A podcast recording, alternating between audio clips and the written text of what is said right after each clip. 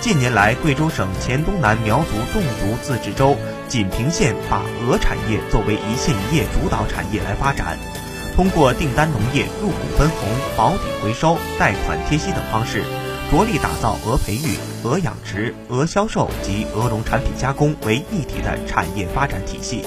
带动群众增收致富。计划二零二零年出栏商品额二百万余，生态鹅销售收入一点二亿元以上。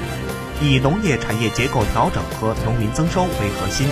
打造锦屏县鹅孵化、育雏、养殖、屠宰、加工、冷链仓储、销售及衍生产业为一体的全产业链发展模式。